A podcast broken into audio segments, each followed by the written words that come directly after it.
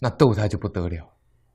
然后上听那个同修跟他报告啊，说他的这个年友的这个朋友啊，堕胎二十几次，有通灵人看到了，说这位女子的后面跟了一群小鬼，这个正常的啊。啊，丁嘉丽访问净空老法师，请珍惜生命，请勿杀子堕胎。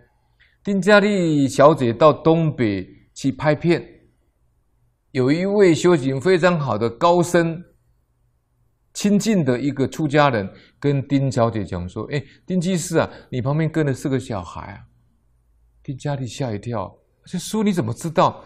他说：“你是不是拿四个小孩呢？”丁家利说：“对，我真的拿四个小孩。”丁家利很不解，说：“奇怪啊，导演跟其他演员怎么没有看到？为什么出家人看得到呢？”他就去问净空老法师啊。净空老法师说：“我们这个心呢、啊，叫接收器，叫发射器，就像手机一样，你只要打讯号，你发射出去，对方就收到。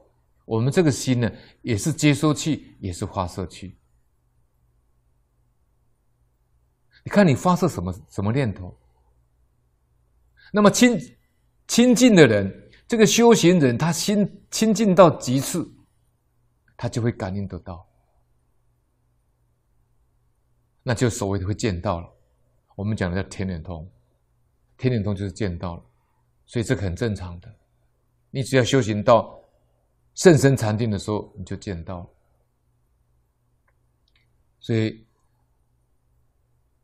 作为老和尚的弟子的朋友啊，堕胎二十几次，旁边跟了一群小鬼。这位女子呢，自己也苦不堪言，身体非常的不好，堕胎一定不好的。不好在哪里呢？一般来讲的话，都是子宫出问题，要不然就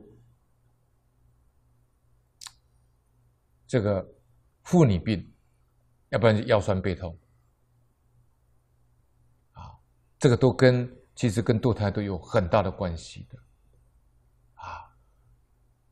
老和尚说堕胎本来是来报恩的，变成也是来也是变成仇家了。本来是报怨的，怨上加怨，那更不得了。本来是来讨债的，结果债上加债；本来是来还债的，也不用还了，变成你欠他的命债了。四个人全部变成恶人了，那还得了吗？